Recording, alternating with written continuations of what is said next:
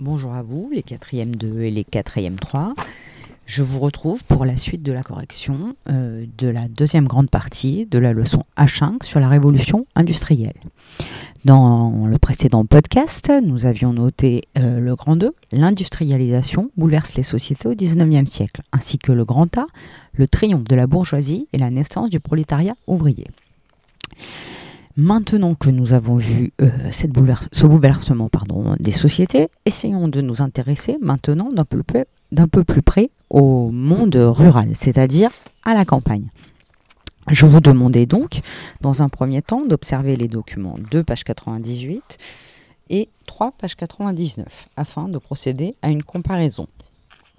Alors, je prends mon manuel, aux pages 98-99 et je vous présente euh, les deux documents. Le document 2, page 98, est un tableau intitulé Moisson, peint par euh, l'ermite en 1874. Il mesure 2 m 05 sur 1 m 22, donc c'est un grand tableau, et il est aujourd'hui conservé au musée des Beaux-Arts de Carcassonne.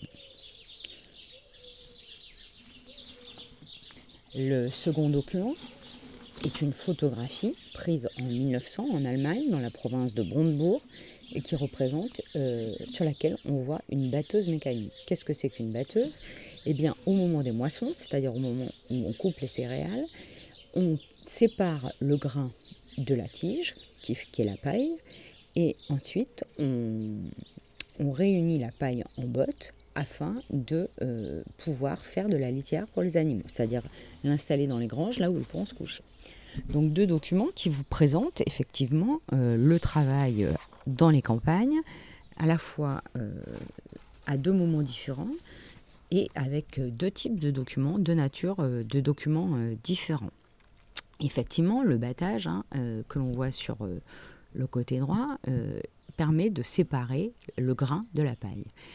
Et c'est ce que l'on voit sur euh, effectivement le document 2, page 98, eh bien, ce sont des paysannes qui sont en train de ramasser, euh, qui sont en train de ramasser le blé à la faucille, c'est-à-dire avec une petite, euh, un petit outil agricole coupant qui permet de couper le blé. Ensuite, pour séparer le grain de la paille, eh bien, en fait, on, battait le blé, c'est-à-dire qu'on le tapait, hein, et cela permettait de séparer le grain de, la paille. Alors, euh, première question que je vous posais, c'est quelle est la nature de chacun des documents ainsi que leur date de réalisation? Donc, si je reprends, le document 2, page 98 est, une photo, un tableau, une peinture hein, de 1874 tandis que le document 3, page 98 est une photographie. Donc on voit que entre temps, la photographie est apparue. Donc déjà, il y a une évolution sur la nature du document. Je vous demandais ensuite de comparer les deux documents. Quelle évolution remarquez-vous en ce qui concerne les travaux agricoles?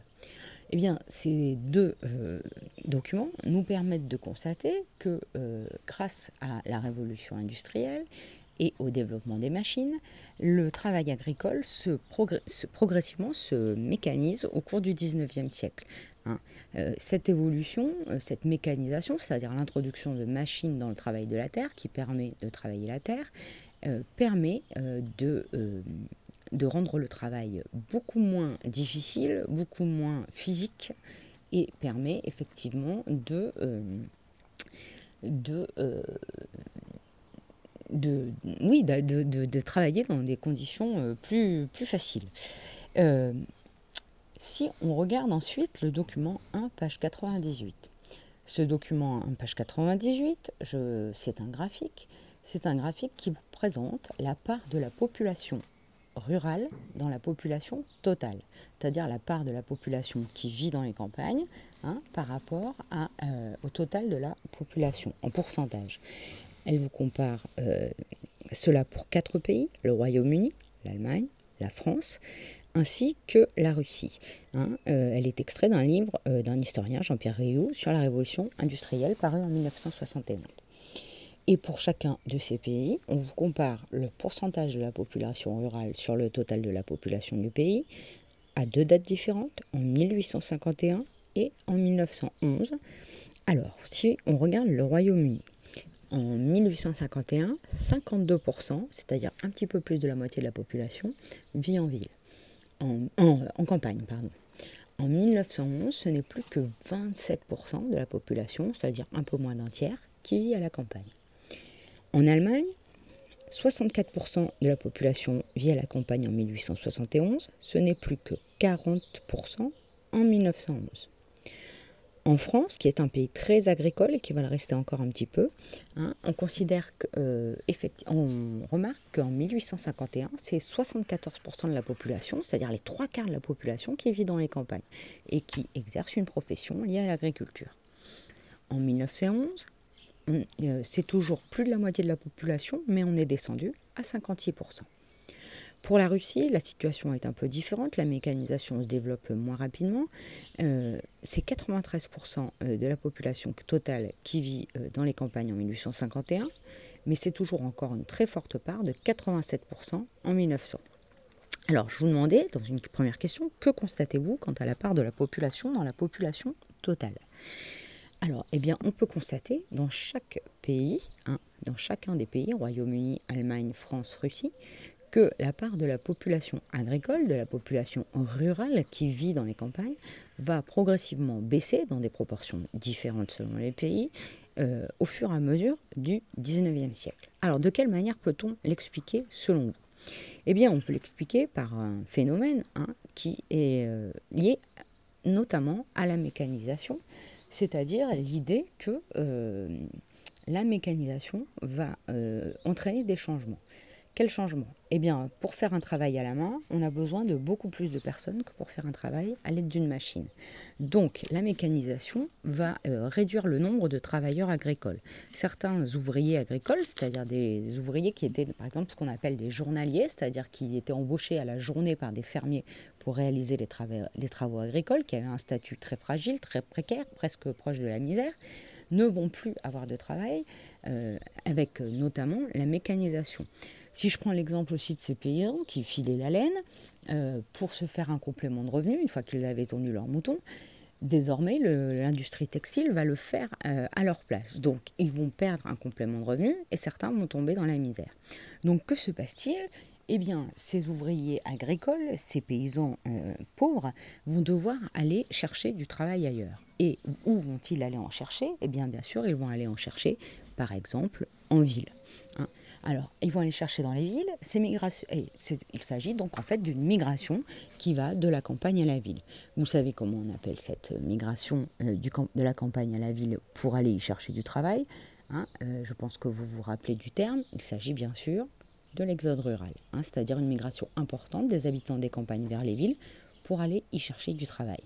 Alors, cette migration, elle peut être définitive, c'est-à-dire qu'elle peut, euh, une fois que le paysan a migré et qu'il est devenu, euh, qu'il a trouvé du travail en ville, il peut y rester toute, sa vie, mais elle peut être aussi temporaire, saisonnière. Je m'explique.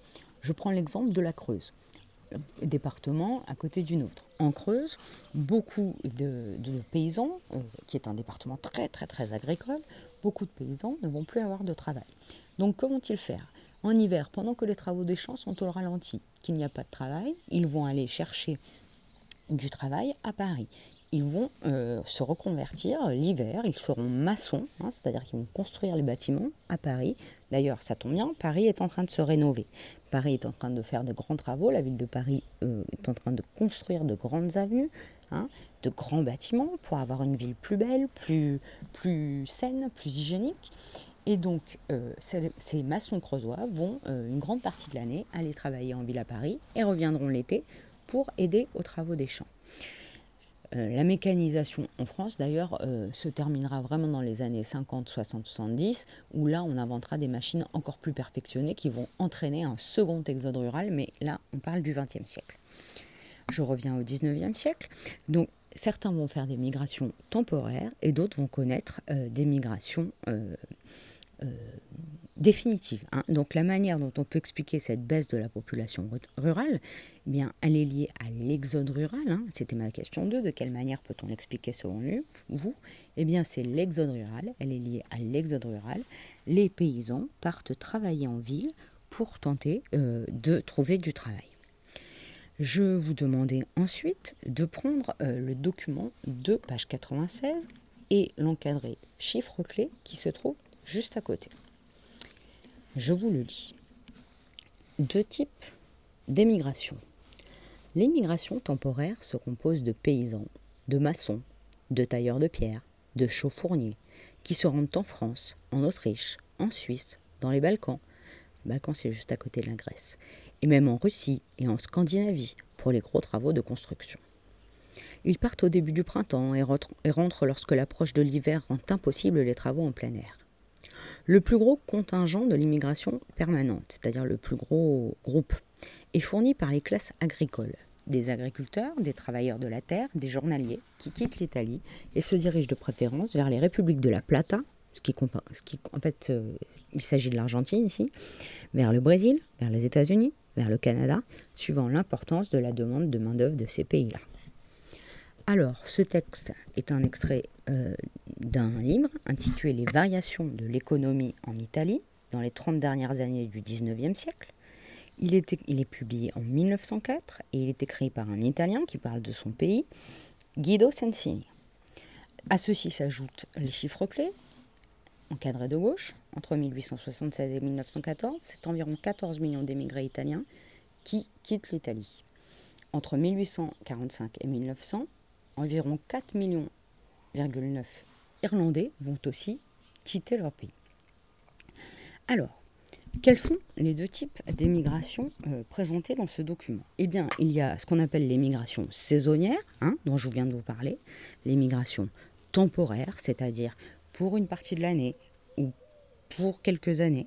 Hein, on quitte la campagne vers la ville. On parle là ici de l'Italie, mais le modèle serait le même excusez-moi, le modèle serait le même pour l'Irlande, la France. Hein. donc c'est des migrants qui vont partir, quitter leur pays de manière temporaire pour essayer de revenir ensuite.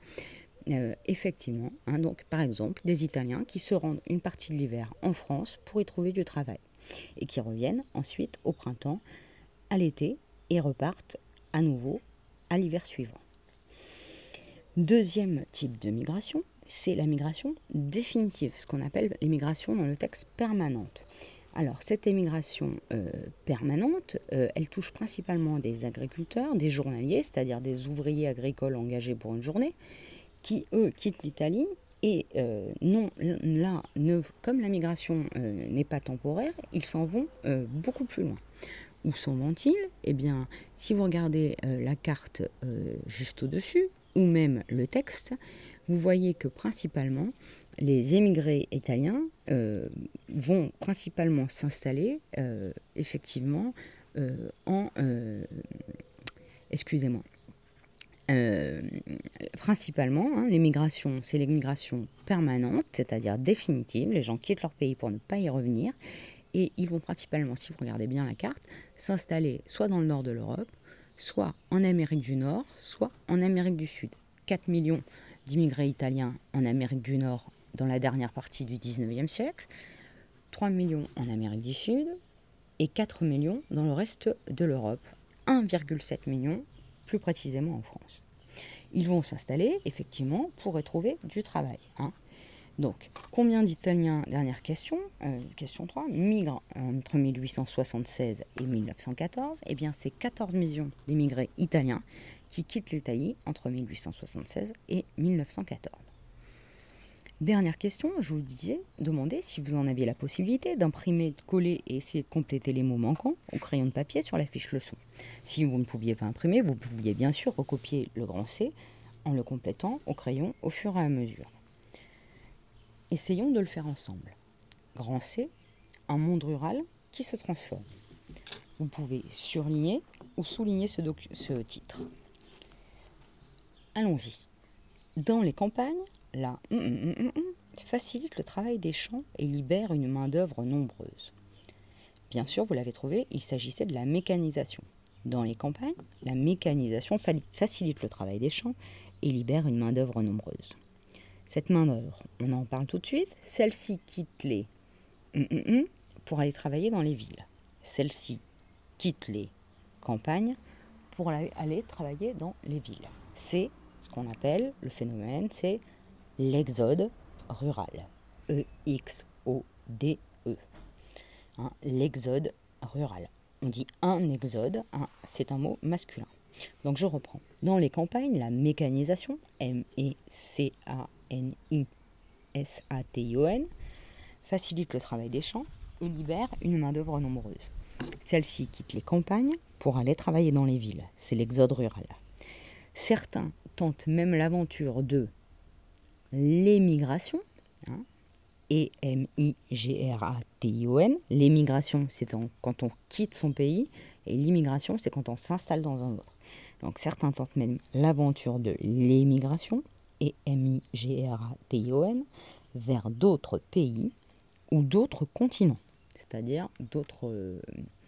Ils traversent notamment euh, l'océan Atlantique pour aller s'installer en Amérique. Et c'est le cas particulièrement des Italiens et des Irlandais qui vont aller s'installer pour en grande partie aux États-Unis. C'est par exemple là que va naître le quartier euh, de euh, Little Italy à New York, quand les Italiens vont venir s'installer à New York pour y faire fortune. Ils occuperont là-bas des emplois de commerçants, d'ouvriers.